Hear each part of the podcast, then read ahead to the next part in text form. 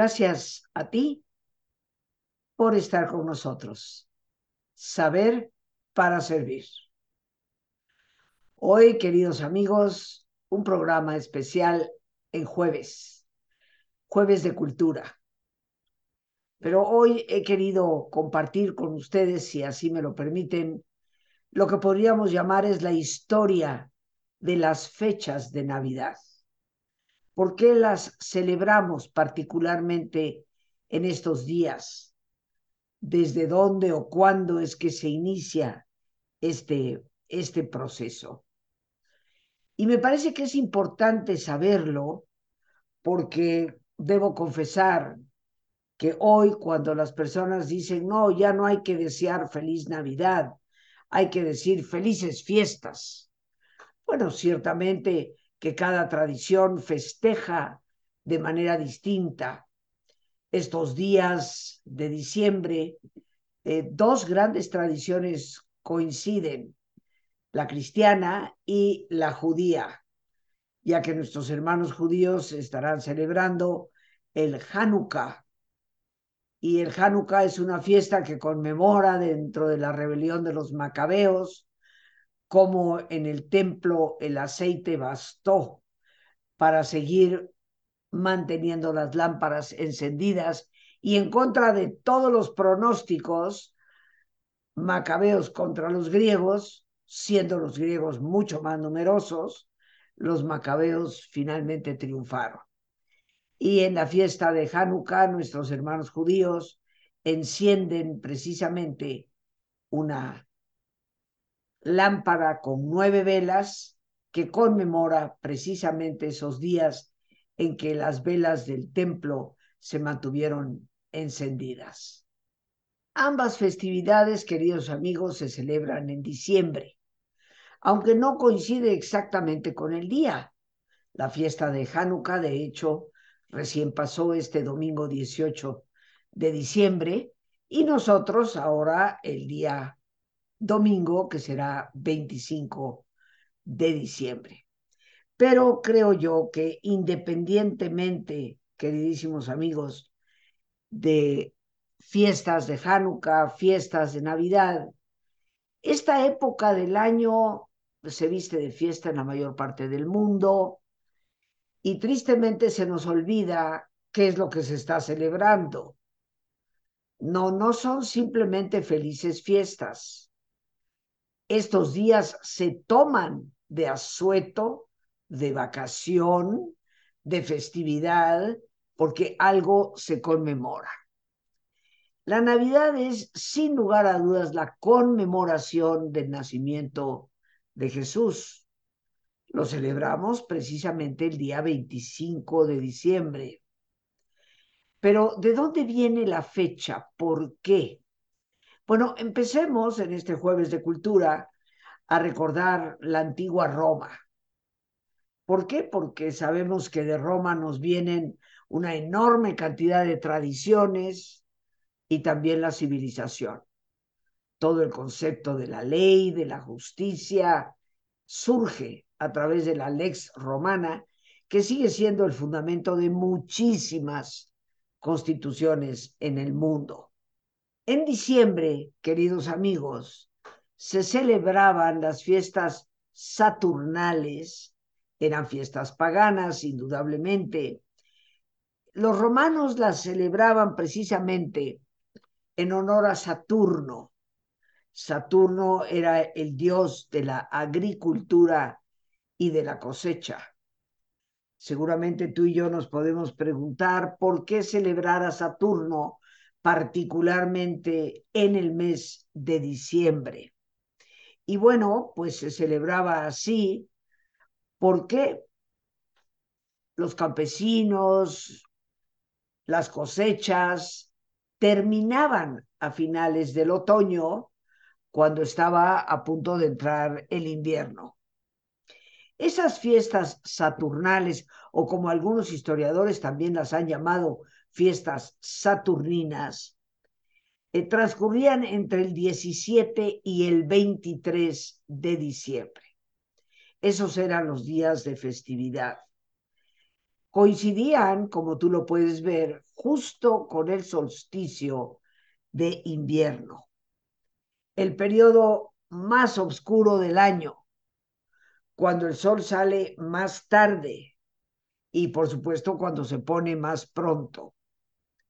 Como te he mencionado, las labores agrícolas finalizaban en esta época y los campesinos y muy importantemente también los esclavos, pues podían dejar a un lado el trabajo cotidiano. Efectivamente, tenían descanso. Se les daba un tiempo para festejar la labor realizada y pasarla bien. Los romanos, como ocurre actualmente en nuestras fiestas de Navidad, solían, acostumbraban visitar a sus familiares, a sus amigos, sí, intercambiaban regalos y celebraban enormes, enormes banquetes públicos. Durante estas fiestas, que se prolongaban, dicho sea de paso, durante siete días, los romanos sí que sabían festejar. Durante esos días los esclavos gozaban de una gran libertad, de una gran permisividad. Podían vestir inclusive las ropas de sus señores. La esclava podía entrar en el guardarropa de su ama y tomar un vestido de ahí y ser atendidos inclusive por sus amos, por sus dueños, sin ningún castigo eran fiestas de generosidad. También los romanos en estas épocas celebraban algo muy especial para ellos, el día 25 de diciembre. ¿Qué celebraban ese día? La fiesta del Natalis Solis, Solis Invictus, o sea, el nacimiento del sol invicto, que estaba muy arraigadamente asociada con el nacimiento del dios Apolo, un dios que para muchos, sobre todo muchos emperadores de Roma, fue el gran dios que les proporcionó pues las victorias en la batalla. El emperador Aureliano por ahí del 290, 295 después de Cristo, el constructor de las murallas de Roma, cuyos vestigios aún quedan ahí, era un gran adorador del sol invictus, el sol invencible, el dios Apolo. El 25 de diciembre fue considerado como un día de solsticio de invierno obscuridad, nace el sol. Los romanos llamaron al día 25 de diciembre bruma, asociándolo con la oscuridad que iba a ser vencida por la enorme luz del dios Apolo.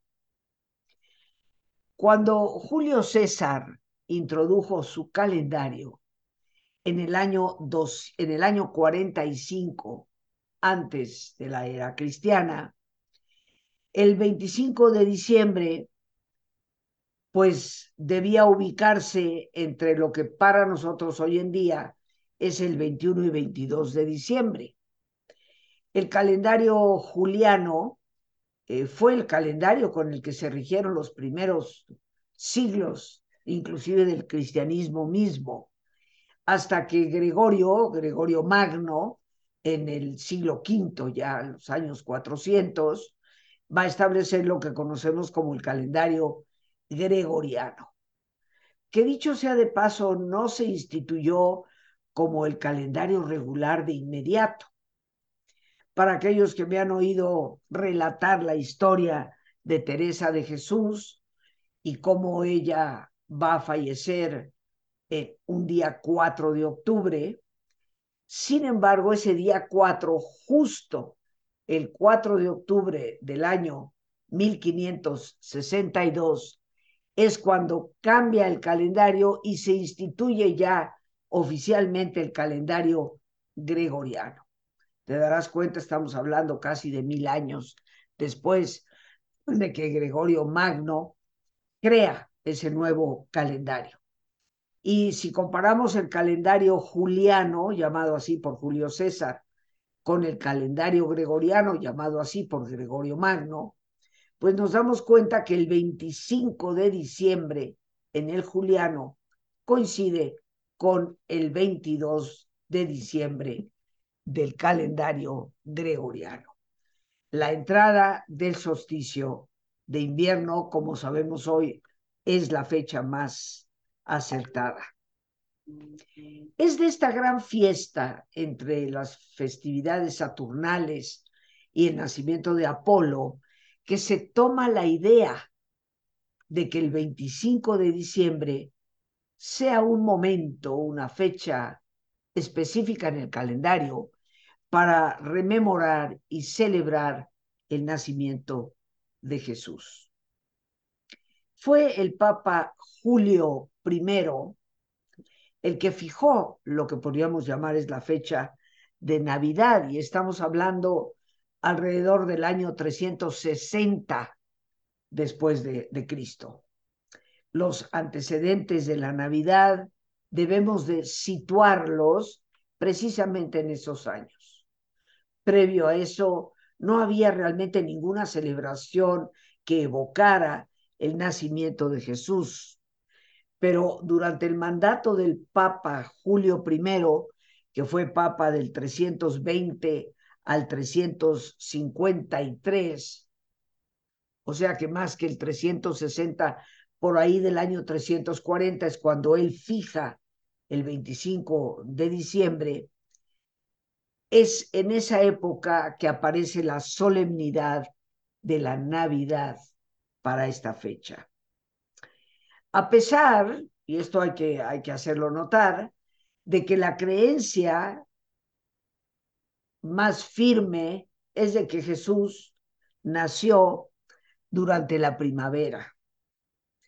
Pero la iglesia cambió la fecha a diciembre por aquello de la relación que había con las fiestas saturnales, el sol invictus, y de esta manera en ese sincretismo que la Iglesia Católica ha realizado a lo largo de siglos con las culturas eh, originales, llamémoslas así, pues pensaban que eso era una forma que facilitaba la conversión de los paganos romanos que todavía quedaban al cristianismo. Sin embargo, queridos amigos, creo que vale la pena mencionar de que resulta muy natural pensar que Jesús nació en la primavera.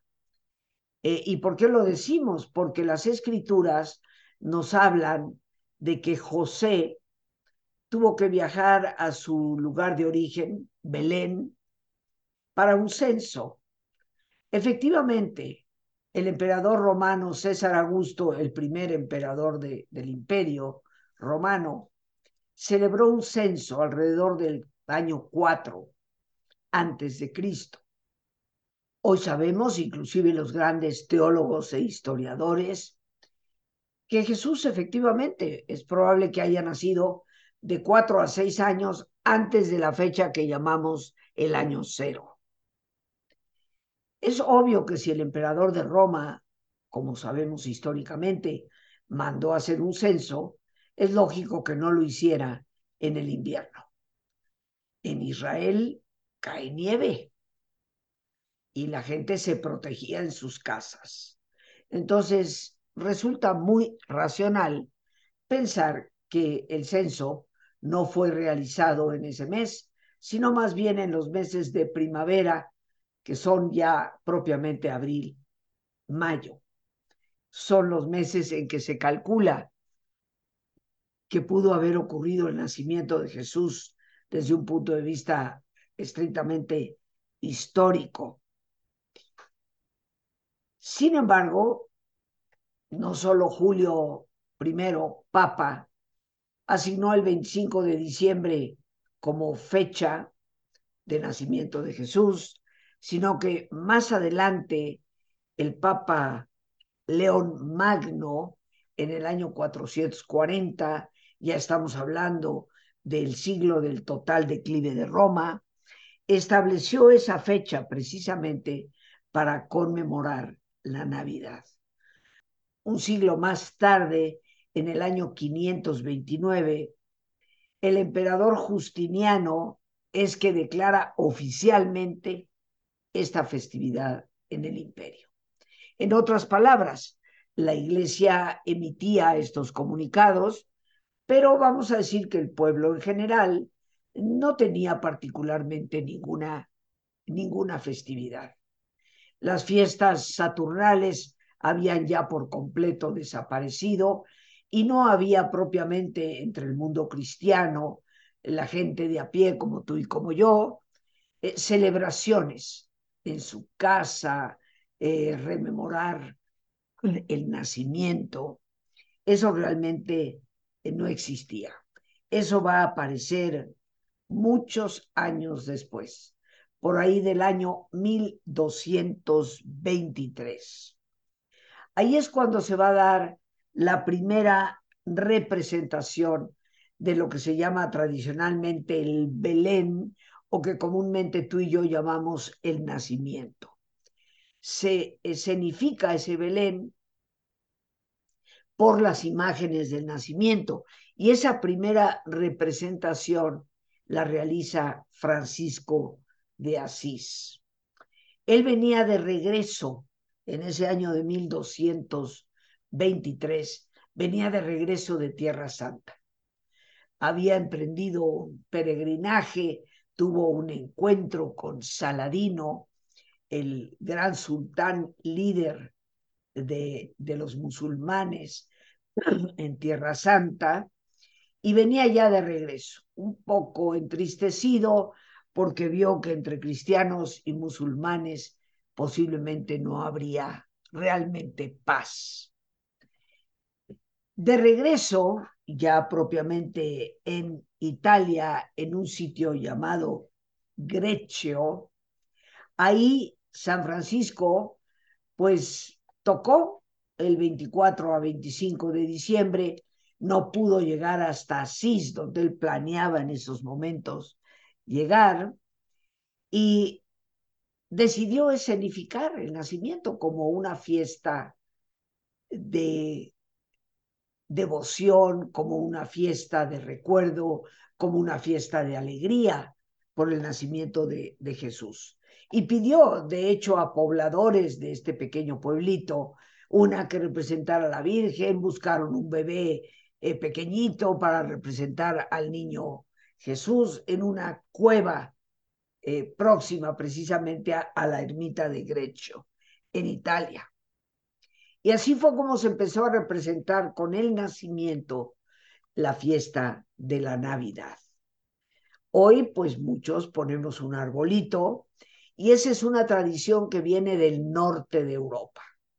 También celebrando la fiesta de Navidad. Es una época de duro invierno para la Europa del Norte, pero también de los árboles, magníficos pinares que se dan en esa zona.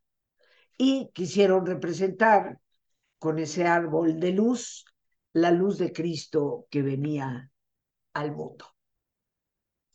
Pero ¿qué les parece si hacemos nuestra pausa para nuestro ejercicio de reflexión, relajación y después continuamos.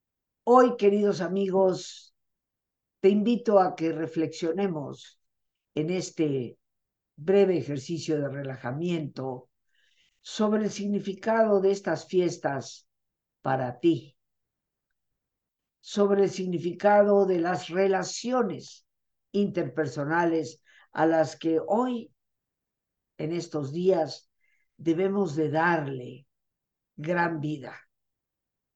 Así que te invito a ponerte cómodo y si te es posible hacer el alto total, cerrar tus ojos. En una posición cómoda y con tus ojos cerrados, toma conciencia de tu respiración, del entrar y salir del aire en tu cuerpo E imagina cómo al inhalar, así como llevas oxígeno a tus células, inhalas también serenidad para tu mente. Al exhalar, así como tu cuerpo se libera de toxinas, imagina cómo en ese aire que sale también te liberas de todas las presiones y todas las tensiones. Respira profundamente.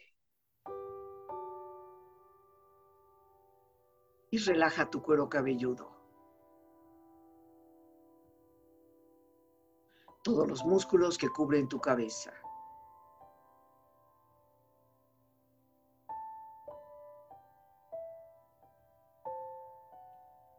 Relaja tu frente. Siente la piel, la vibración de la piel que cubre tu frente.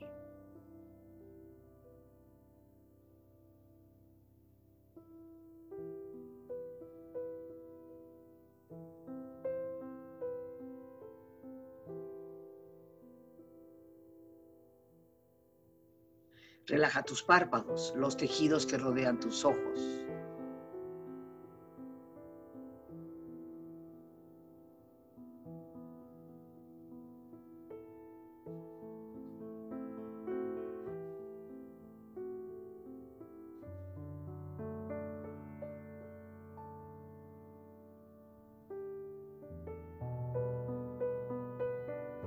Relaja tus mejillas, toda la piel, todos los músculos que cubren tu cara.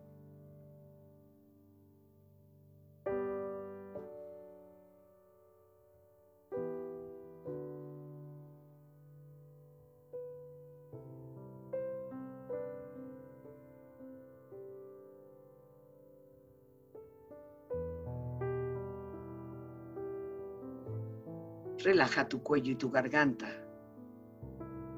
Siente su flexibilidad, equilibrio, balance.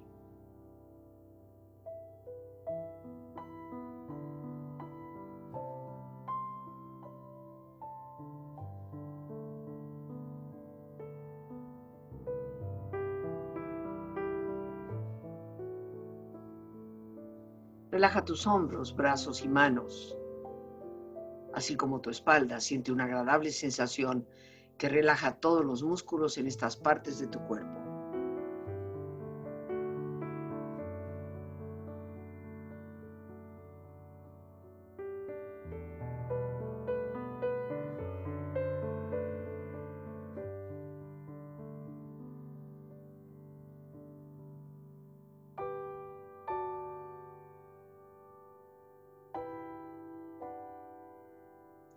Relaja tu pecho exterior e interiormente, relajando todos los músculos, imaginando a todos tus órganos internos funcionar rítmica y saludablemente.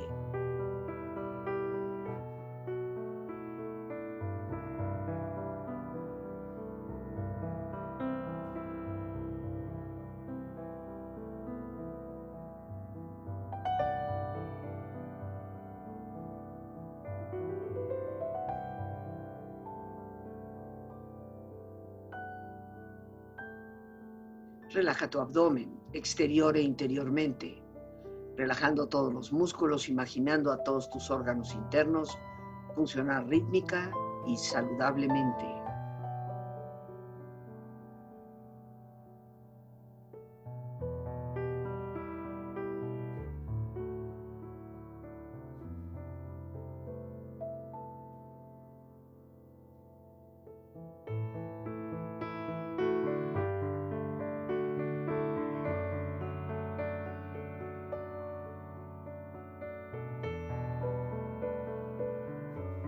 Relaja tus muslos, tus rodillas, siente la piel, la vibración de la piel que cubre estas partes de tu cuerpo.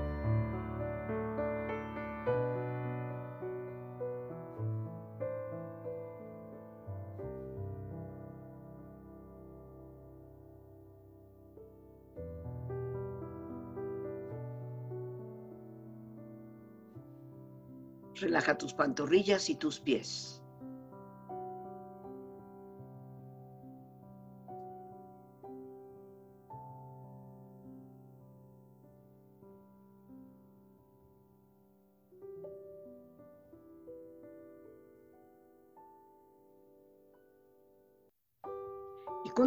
Profundamente relajado, proyecta en tu mente la imagen de un lugar ideal para el descanso.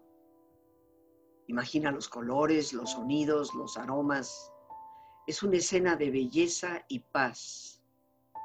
Siente estar ahí.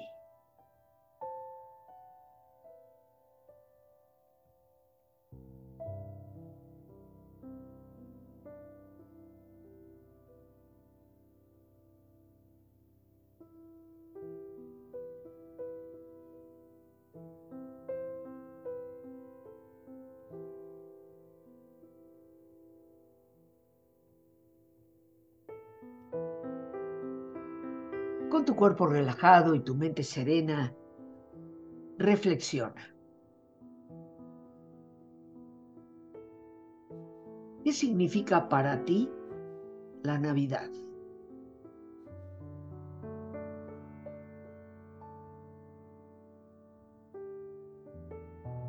¿Es acaso una fiesta de libertad,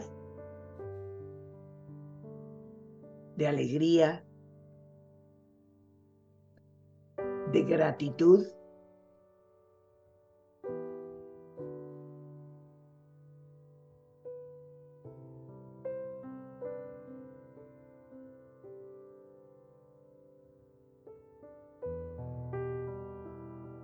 Es la Navidad un espacio para celebrar con la familia, para reencontrarte con algunos miembros de tu familia a los cuales normalmente no visitas a lo largo del año.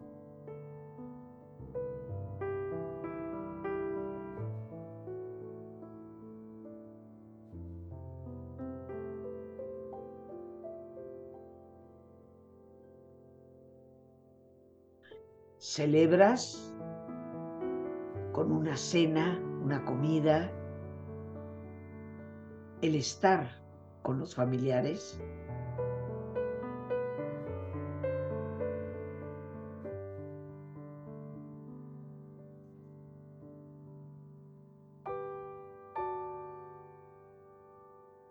Es la Navidad para ti el recordar que Dios se manifiesta entre nosotros.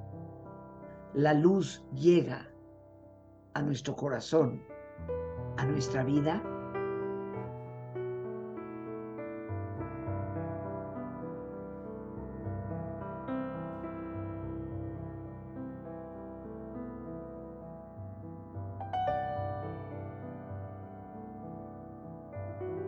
Siendo la Navidad la fiesta que conmemora el nacimiento de Jesús, ¿qué es más importante en casa? El nacimiento o el arma.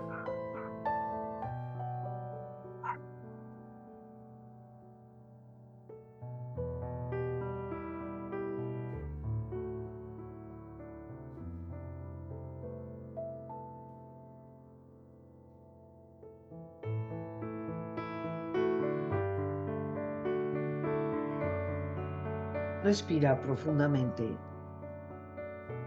relájate bien.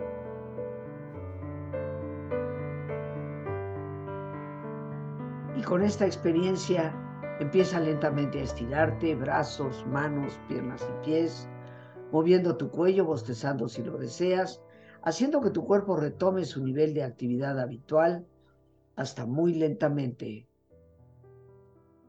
abrir tus ojos. Ojos abiertos, bien despierto, muy a gusto, bien descansado y en perfecto estado de salud, sintiéndote mejor que antes. Bien descansados, queridos amigos, y después de haber compartido la historia de la celebración de estas fechas, no podemos negar que esas fiestas saturnales o saturninas pues cesaron a partir del siglo V. Roma cayó por completo, Bizancio o Constantinopla, lo que hoy es Estambul, el imperio de Roma oriental, regido ya desde hacía más de un siglo por emperadores totalmente cristianos, pero en ese siglo V las fiestas saturnales desaparecen. Y aunque la iglesia en ese siglo va a declarar el 25 de diciembre como fecha que nos recuerda el nacimiento de Jesús, propiamente no genera ninguna celebración en particular, más que las que en los conventos, los sacerdotes, los religiosos o la liturgia propiamente de la iglesia incorpora ese recuerdo. No es hasta el año 1223, a través de Francisco, que se empieza a utilizar el nacimiento como símbolo de la fecha. Y así ha seguido desde el año 1223 a la fecha. Pronto, mis queridos amigos, pues van a ser ya 800 años completitos de celebración. Por eso, ¿no te parece que es ridículo el que algunas personas pretendan decir que ya no hay que decir feliz Navidad, sino felices fiestas? Podemos decir feliz Hanukkah, feliz Navidad, hermanados judíos y cristianos, pero indudablemente de que si existen vacaciones en esta época es porque se celebra la Navidad. Entonces yo me atrevo a pedirles a todos aquellos que quieren sacar a Jesús de esta ecuación, pues que no tomen vacaciones, porque no hay razón para tomarlas. ¿Qué estás festejando? ¿Qué tipo de fiesta? Durante 800 años ha sido la fiesta que evoca el nacimiento de Jesús desde la historia. Por lo tanto, si quitamos a Jesús de la pintura, del cuadro, no hay razón alguna para celebrar. Y yo les dejo a todos este pensamiento para reflexionar. Si eres cristiano, ¿por qué avergonzarte de lo que festejas? Si no lo eres, respeta y reconoce que lo que se celebra en esta época es a Jesús. Eso históricamente, moralmente, respetuosamente, nunca lo debemos olvidar. Por hoy, las gracias a Dios por este espacio que nos permite compartir. Las gracias a Lorena Sánchez, nuestra productora, y a ti, el más importante de todos. Gracias, muchas gracias por tu paciencia al escucharme, por ayudarme siempre a crecer contigo. Que Dios te bendiga.